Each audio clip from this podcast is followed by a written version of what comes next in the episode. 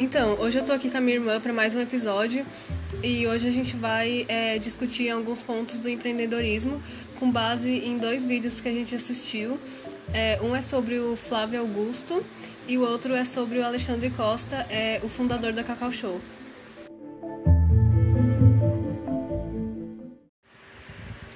É, eu já queria pedir desculpa também, que talvez não seja possível reconhecer quando é eu que estou falando e quando é a minha irmã, porque a nossa voz é praticamente igual, porque nós somos irmãs gêmeas.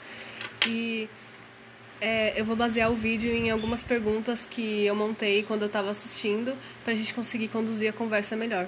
Para começar agora, a primeira pergunta que eu vou fazer é como você acha que os vídeos, assim, de alguma forma, ajudam a desmistificar essa ideia que algumas pessoas têm de que o empreendedorismo só dá certo para quem já é bem sucedido, para quem já tem muito dinheiro ou algo do tipo?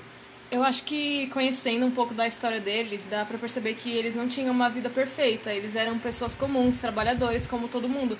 Então acho que quebra um pouco essa ideia de que empreender é algo que está muito distante, sabe? É como o Alexandre disse mesmo, algumas pessoas parecem que acham que eles são de outro mundo e esquecem que eles tinham uma vida comum como a de qualquer outra pessoa.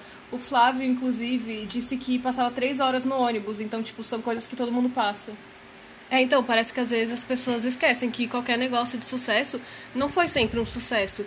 Todos eles tiveram uma fase inicial e passaram por dificuldades. Tipo, se a gente pegar a Apple, por exemplo, é, muita gente olha para ela hoje, para o tamanho dela, para o tanto que ela vale, e nem imagina que já foi uma empresa de garagem, né? É, retomando aqui. Então, eu também acho que justamente por falar sobre como tudo começou, falar a história deles antes, né, de empreender, é, o vídeo é bem inspirador para quem está afim de começar um negócio, mas acha que não tem capacidade ou algo do tipo. É, a partir dos vídeos, para você, o que foi que ajudou eles a se darem bem no empreendedorismo? É, tipo assim, na sua opinião, é, o que foi que, que fez com que no caso deles desse certo? Porque muita gente se dá mal no empreendedorismo, né? Acho que o fato de que os dois tentaram, de alguma forma, criar um negócio diferenciado, sabe? Porque eles meio que aproveitaram para oferecer para o consumidor algumas soluções ou alternativas para necessidades que até então não eram atendidas. Isso fez com que eles obtivessem vantagem em relação à concorrência. É, então, exatamente. Eu acho que nos vídeos deu para perceber que um ponto chave, um ponto muito importante para empreender é ter noção da situação do mercado que você vai entrar, né? Eu acho que ajudou muito os dois a montarem negócios que deram certo, o fato deles terem buscado conhecer bastante o mercado que eles estariam entrando, porque a Wisa, por exemplo, eu acho que o que ajudou muito ela chegar onde ela está hoje foi o fato dela, dele, no caso, ter percebido que os cursos de inglês eram mais focados no público infantil. Então, ele abre um negócio no mesmo ramo, mas com uma coisa que diferencia ele dos demais.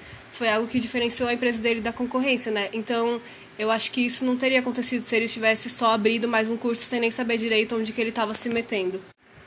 E no caso da Cacau Show também, porque o Alexandre diz que o setor de chocolates mais artesanal no Brasil era muito fraco. Então, a partir desses exemplos, já dá para perceber que quando você conhece bem o mercado, fica muito mais fácil do negócio dar certo, porque você sabe identificar quais são as necessidades do público, então você sabe como se diferenciar da concorrência, porque se você criar algo completamente igual dos outros, não tem por que as pessoas preferirem o seu ao invés do outro. É, o Ale Costa, ele começou a empreender com 17 anos, né? Você acha que começar cedo é sempre uma vantagem ou pode ser uma desvantagem devido à falta de experiência ou até a questão da pressão acadêmica, assim, atualmente? É, eu acho que pelo fato de que nessa idade, na maioria das vezes, a galera está muito preocupada e ocupada com o vestibular e essas coisas. Então acho que pode acabar se sentindo sobrecarregada se decidir cuidar de um negócio.